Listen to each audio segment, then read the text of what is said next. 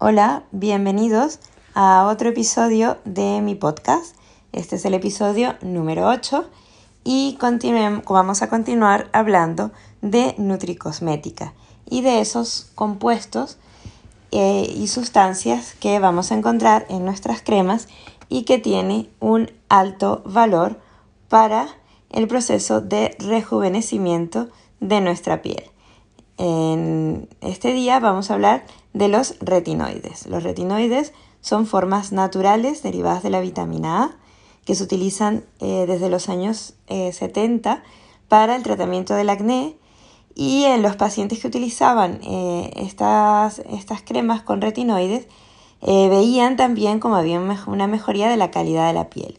Tenían menos arrugas, tenían mayor luminosidad y por tanto a partir de entonces el retinol, que es una forma de presentación del retinoide ha sido estudiado, extensamente para el tratamiento eh, cutáneo eh, de fotoenvejecimiento, eh, también para el acné.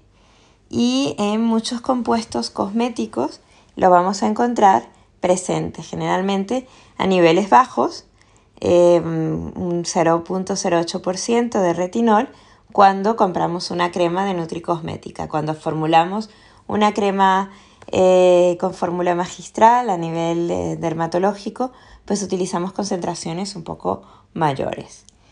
Los retinoides de uso tópico, es decir, los que ponemos en crema, son bien conocidos, como decía, por su actividad en mejorar la apariencia de los signos del fotoenvejecimiento, como son las arrugas finas, eh, la pigmentación sin embargo, hay dos efectos negativos que están asociados al uso de retinoides tópicos. Uno es la irritación que producen en la piel, em, que es mayor al principio del tratamiento. Sin embargo, eh, vamos a ver esta irritación que se manifiesta como descamación y como enrojecimiento. La vamos a ver a lo largo del tratamiento con retinoides. Y tiene otro efecto que es el efecto teratogénico teratogénico, eh, este efecto se refiere a la capacidad que tiene este compuesto de eh, producir malformaciones eh, fetales de las pacientes embarazadas, o sea, de los fetos en mujeres embarazadas que usen este tratamiento. Sin embargo, cuando hacemos, utilizamos cremas en el orden de la cosmética, generalmente la concentración es muy, muy baja y por tanto la biodisponibilidad de un, del retinoide eh, es muy, muy baja y prácticamente no tiene, vamos, no tiene ningún efecto conocido sobre la mujer, eh, sobre el feto, eh, siempre que estemos hablando de, de formulaciones de uso tópico, diferente a cuando el retinol eh, también lo, podemos utilizar por vía oral en pastillas para tratamiento de acné severo y en este caso sí está totalmente contraindicado estar embarazada. Eh, es útil en estos pacientes que tienen irritación de la piel eh, por culpa de los retinoides, que eviten jabones abrasivos, utilizar cosméticos que tengan concentraciones altas de alcohol, de astringentes o que eh, estén también utilizando productos en crema que tengan sulfuro, que tengan resorcinol o que tengan ácido salicílico. El retinol eh, es la forma alcohólica natural de la vitamina A, que puede venir de la sangre. Nosotros tenemos eh, toda la maquinaria suficiente para producir el retinol de forma natural. El retinol, una vez que se produce se une a proteínas transportadoras que van a llegar a la dermis papilar y que van a ser captadas por el queratinocito. El queratinocito es esa célula que está en la parte más basal, en la más profunda de la, piel eh, y que es la célula que va a ir eh, modificándose hasta, hasta hacerse más superficial.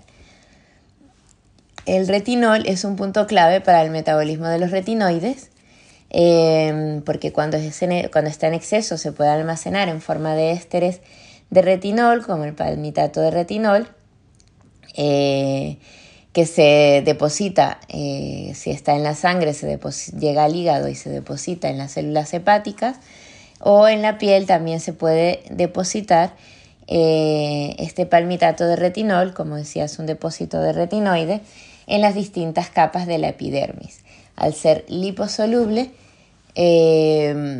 puede atravesar también la, membrana de la célula o también depositarse entre la matriz extracelular, que es esa, esa matriz donde están nadando las células, y allí depositarse el, el exceso de retinol.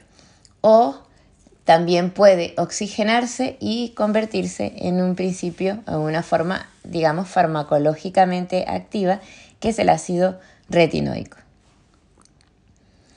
Em, si, aplicamos, por ejemplo, algún retinoide también en la piel, pues se va a producir exactamente el mismo proceso. Se va a absorber y el exceso se va a almacenar en forma de palmitato de retinol o va a pasar a la forma activa eh, que es el ácido retinoico. Em, hay otras formas eh, farmacológicas, digamos, sintéticas de los retinoides y seguramente quizás algunos de vosotros habéis escuchado, eh, son fórmulas, eh, son compuestos que se llaman adapalene, tazarotene, bexarotene, que no son naturalmente producidos, que son sintéticos, pero que también, también son del grupo de los retinoides.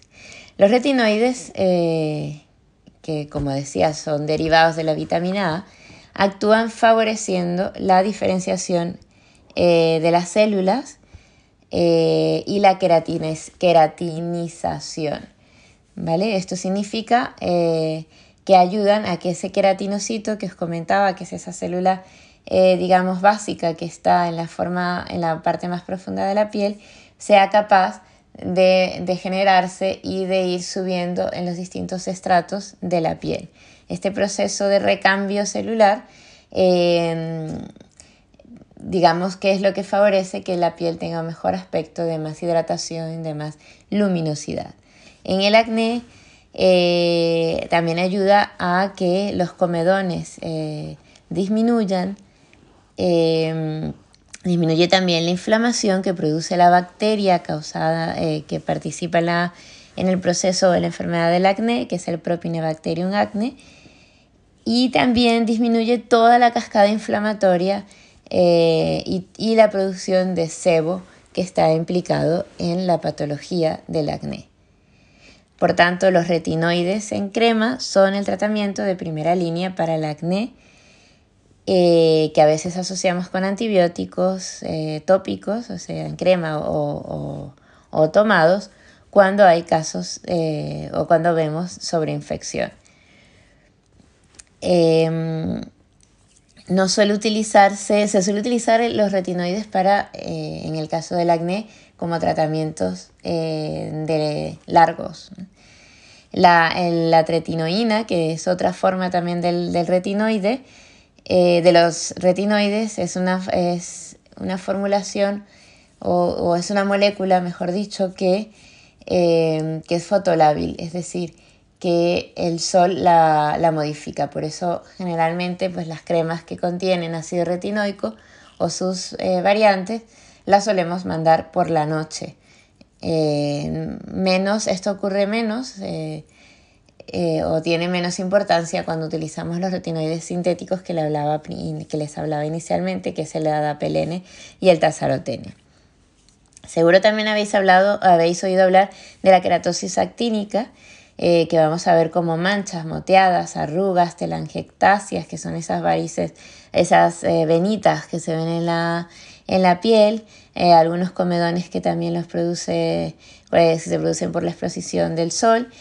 La tretinoína tópica es lo que utilizamos de forma más habitual para tratar la queratosis actínica también. E incluso como prevención para eh, el cáncer de células eh, basales o de células escamosas.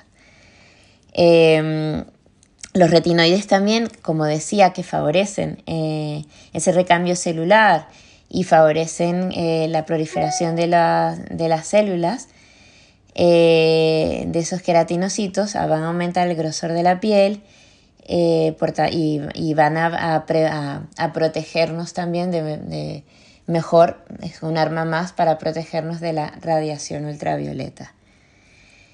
Eh, la pigmentación, la hiperpigmentación, como el melasma, como la pigmentación que sale también por el sol, mejora mucho con los retinoides porque los retinoides inhiben la síntesis de melanina. Ya os he comentado en algún otro podcast, que la melanina eh, es un pigmento eh, que se produce en la piel, que le da la coloración a la piel, pues los retinoides inhiben parcialmente la síntesis de, la melanina. Em, por tanto, mejoran también eh, o lo usamos como tratamiento eh, asociado a otros compuestos para la hiperpigmentación. Así que eh, es muy importante que, que, que empecéis a conocer o a reconocer esos compuestos que vamos a encontrar en las cremas y que cuando escucháis el nombre de ácido retinoico, de retinoína, de, o de retinol, eh, sepáis que estamos hablando de un derivado de la vitamina A y que tiene todas estas eh, potentes acciones de protección contra la radiación ultravioleta y de mejoría del aspecto de la piel, de arrugas finas eh, y de luminosidad. Bueno, pues con esto me despido en este, en este episodio y nos vemos en el siguiente. Un gran abrazo a todos.